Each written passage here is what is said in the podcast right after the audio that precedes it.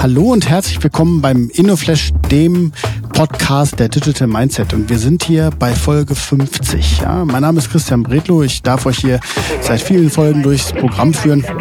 In Folge 50 habe ich mir was ganz Besonderes überlegt, nämlich einen ganz, ganz alten Wegbegleiter hier im Unternehmen, der auch hier eine große Rolle bei uns spielt, den Nils Henke, den habe ich mir eingeladen und wir unterhalten uns über Unternehmertum, über digitale Endgeräte und über ganz viele spannende Geschichten in den nächsten oh, knapp 15 Minuten. Also viel Spaß und ja, ich lasse mal Nils jetzt hier in diese Folge rein. Auf geht's.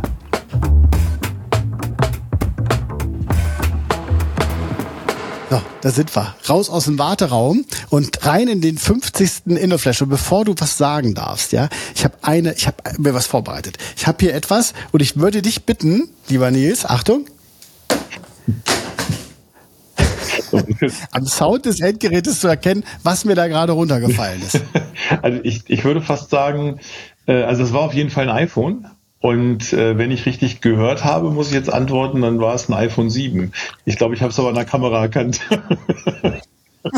ich muss das, es ist doch kaputt gegangen. Ich muss das hier gleich doch mal, darf ich mich nicht bewegen, muss ich das gleich wegwischen. Ja, herzlich willkommen hier in der 50. Ausgabe. Haben wir uns ja aufgehoben, ne, für eine Jubiläumsaufgabe.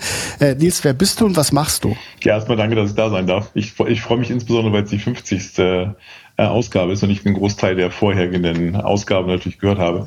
Ähm, ich bin Nils Henke und ich bin Geschäftsführer der Henke Unternehmensgruppe. Die Henke Unternehmensgruppe ist eine inhabergeführter Unternehmensverbund von, ähm, von Unternehmen, die sich rund um den digitalen Arbeitsplatz ranken. Das heißt, wir haben so aus unterschiedlichem Fokus Unternehmen zusammengesteckt, die dafür sorgen, dass IT funktioniert. Wenn du nicht gerade was mit IT machst, was machst du sonst so ganz gerne? Ich, ich glaube, da gibt es zwei Antworten drauf. Also eine ist, ich bin begeisterter Lego-Fan. Also es, äh, du weißt das, es ist tatsächlich ist nichts zu sehen. Der, der, der, weiße, der weiße Hintergrund. Ähm, ich bin tatsächlich begeisterter Lego-Fan. Ich, ich mag, äh, ich mag das Dinge, Dinge zu bauen und dieses Dinge bauen, äh, das ist vermutlich Leidenschaft Nummer zwei. Wir haben jetzt hier gerade einen wirklich schönen Neubau äh, uns hingestellt. Ich habe äh, festgestellt, ich mag tatsächlich Bau. Also ich mag, ich mag Dinge tun so als, äh, als Ausgleich für die klassische Büroarbeit, die einen irgendwie so durch die Woche treibt kann ich auch nur jedem empfehlen, da mal vorbeizukommen. Ne? Ich hab, war ja, jetzt gerade mal wieder, war gerade mal wieder zu Besuch. Ich meine, fertig ist es noch nicht, aber was ist schon fertig? Ich glaub, ne? Da kannst du aber auch dranbleiben. Ne? Das ist wie mit allen Sachen. Und man glaubt ja immer, wenn man irgendwas gebastelt hat, keine Ahnung, einen Prozess, einen Bau, einen Lego-Teil, glaubt man ja immer, das ist fertig in Wirklichkeit bist du ja gerade am Ende angekommen und kannst vorne wieder anfangen. Das gilt irgendwie für alles. Ne? Von daher. Also jetzt blicken wir ja mit dir auf eine ziemlich lange Laufbahn als Unternehmer schon zurück. Ne? Also du bist zwar in Folge 50, bist aber ja noch nicht, äh, bist aber ja noch nicht 50. Erzähl uns mal ein bisschen, was deine Passion da eigentlich ausmacht und äh, was dich so umtrieben hat. Wie hat das angefangen?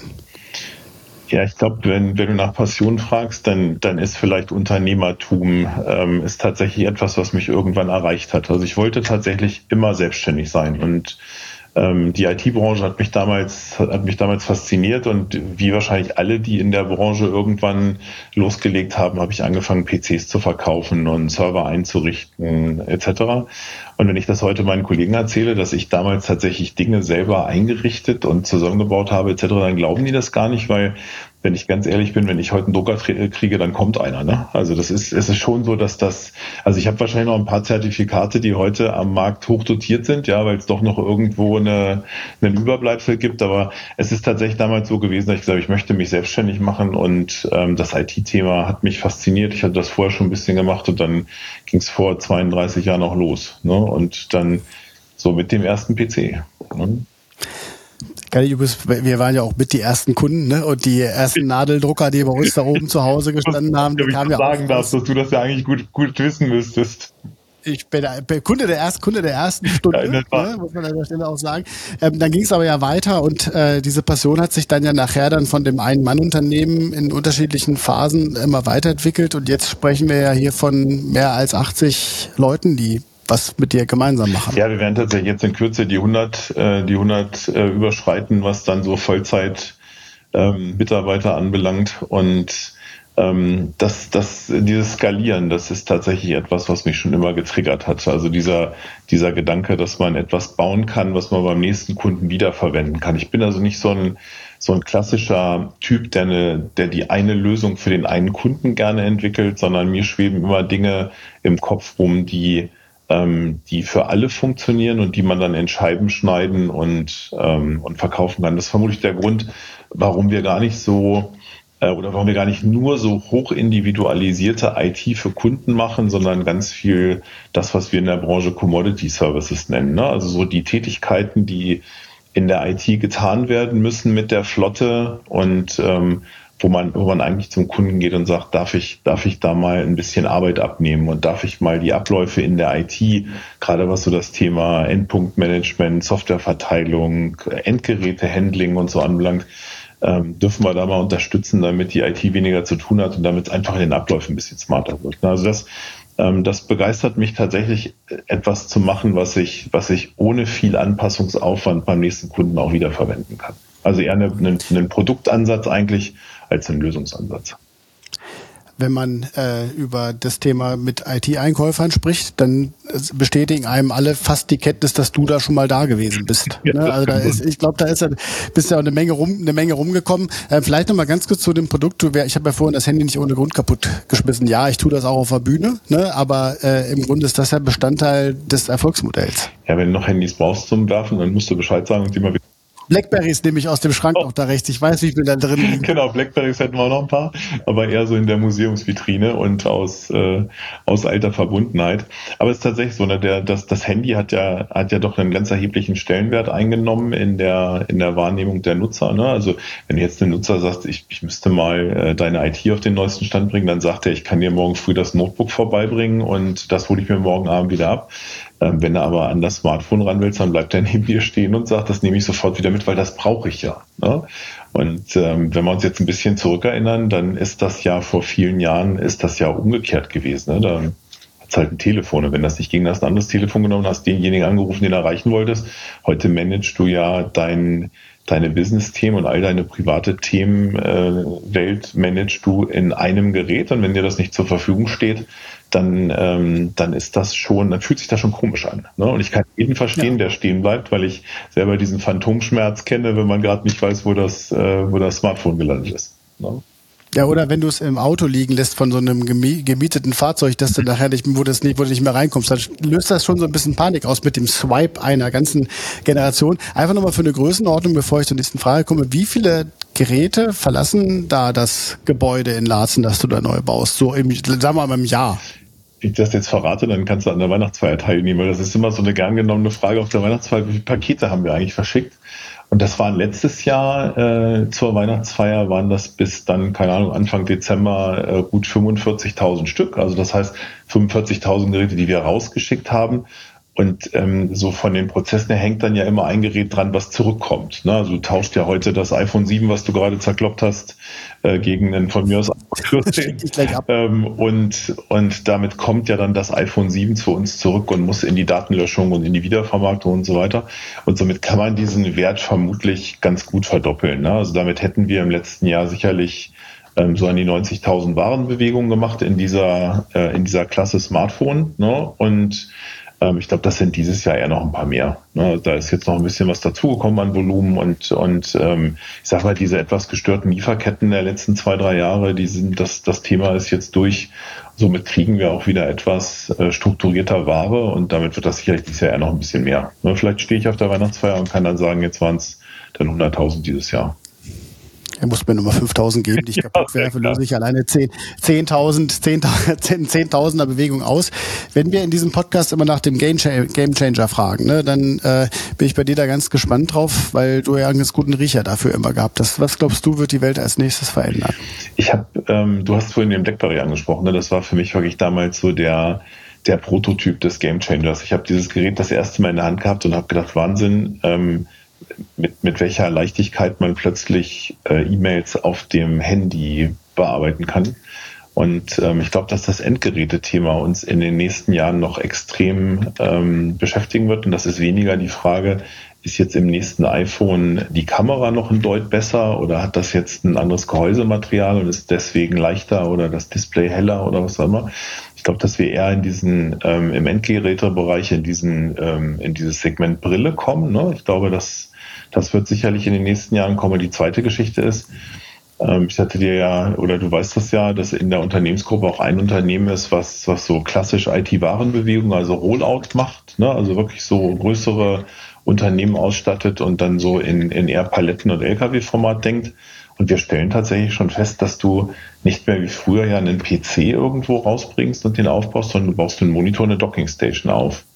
Und ähm, da ist so in meinem Kopf, dass vermutlich diese Dockingstation für das Notebook vermutlich in kurzer Folge jetzt eine Dockingstation für das iPhone oder das Samsung-Gerät sein wird. Und das wird uns, ähm, ich glaube, das wird das Arbeiten, ähm, äh, also der, das, das Endgerät-Thema wird das Arbeiten gar nicht so sehr verändern, ne? weil dir ja eigentlich egal ist, ob du jetzt das Notebook da dran packst und und da Word drauf machst oder du machst es auf dem Smartphone. Bei, den, bei der Brille ist das natürlich was anderes. Ne? Da, da rutscht das Ganze noch ein bisschen näher.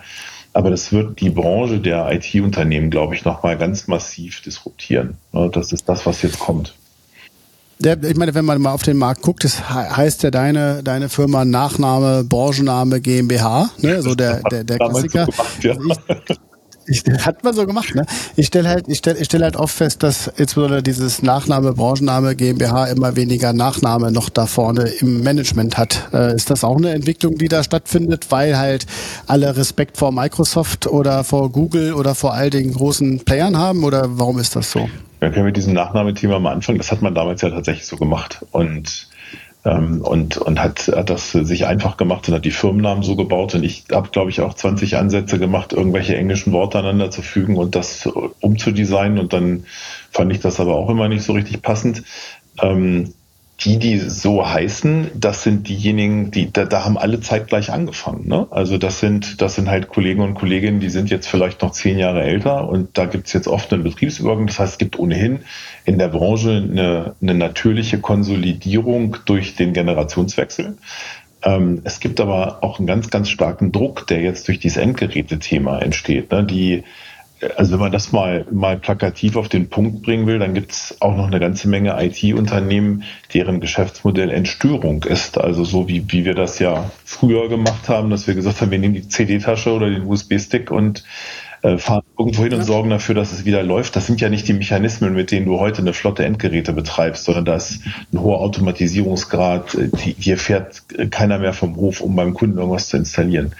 Und ähm, das, das löst aber natürlich jetzt gerade einen extremen Druck auf die Branche äh, aus, weil sich jetzt erstmals, zumindest in diesem IT-Service-Segment, ähm, auch ein Stück weit die Disruption einstellt. Und wenn du dein Geschäftsmodell dann nicht sauber im Griff hast, dann, ähm, dann kann es schon sein, dass das Unternehmen morgen einen anderen Stellenwert hat in, im Markt als heute. Ja. ja nachvollziehbar eigentlich. Ne? Ja, aber, aber trotzdem also, in der Branche unerwartet. Also ich glaube, wir haben äh, wir haben eine ganze Zeit auch damit in der Branche verbracht, dass wir uns gefreut haben, dass wir diejenigen sind, die disruptieren. Und ne, aber das das brauche ich das brauche ich dir nicht erzählen.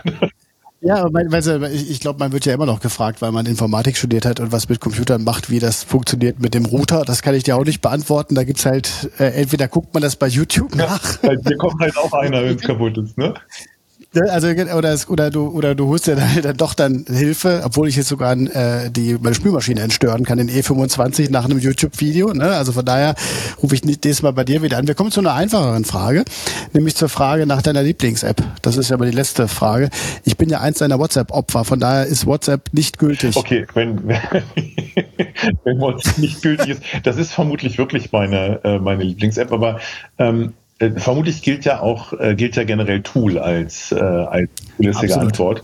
Und ich finde dieses neue Microsoft Editor-Ding super. Und zwar deswegen, weil mir das dabei hilft, dass wir mal wieder dahin kommen, dass man nicht so so komische Texte schreibt und so so äh, äh, falsche Worte und falsche Kommasetzungen und so. Also ich finde das eine sehr eine sehr gut gemachte Weiterentwicklung in dem ich kenne das nicht. Was ist das? Äh, das ist äh, das ist tatsächlich ein kleines Programmchen. Ich glaube, das ist so der Nachfolger von Karl Klammer, den man noch kennt, ne? wenn man ah. wenn man äh, und das das hilft tatsächlich dabei, ähm, in, indem es äh, indem es sagt, hier ich würde das anders formulieren, äh, ich mache Rechtschreibkorrektur, äh, etc. Also so, so die Dinge, wo ich manchmal auf einen Text gucke und denke, Mensch, das ist ein, das ist für ein wichtiges Thema eine wenig wertschätzende Umsetzung, die mich da erreicht. Das ärgert mich so ein bisschen, weil ich so ein kleiner, so ein kleiner Rechtschreibnerd gebe ich zu, manchmal zumindest. Das hilft mir dabei und ich hoffe, dass das vielleicht so, so ein bisschen diesen Niedergang der deutschen Sprache in der Kommunikation E-Mail dann, dann rettet.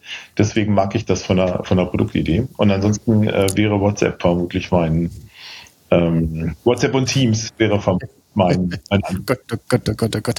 So, alles klar. Aber ich kann, kann noch ein paar der Folgen mir ja angucken und äh, anhören und kann, äh, kann auch was lernen dann bei den anderen.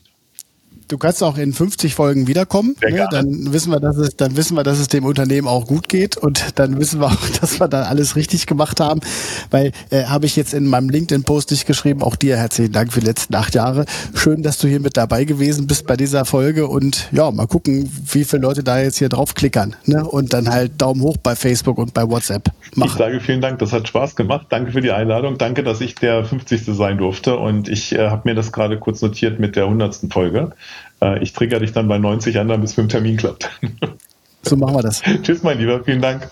Tschüss. Tschüss. Vielen Dank, dass du dir heute Zeit genommen hast und den InnoFlash gehört hast. Für weitere Infos zu Digital Mindset komm gerne auf www.digitalmindset.de vorbei und schau in unserem Blog nach. Also, wir sehen uns, hören uns und bis dann.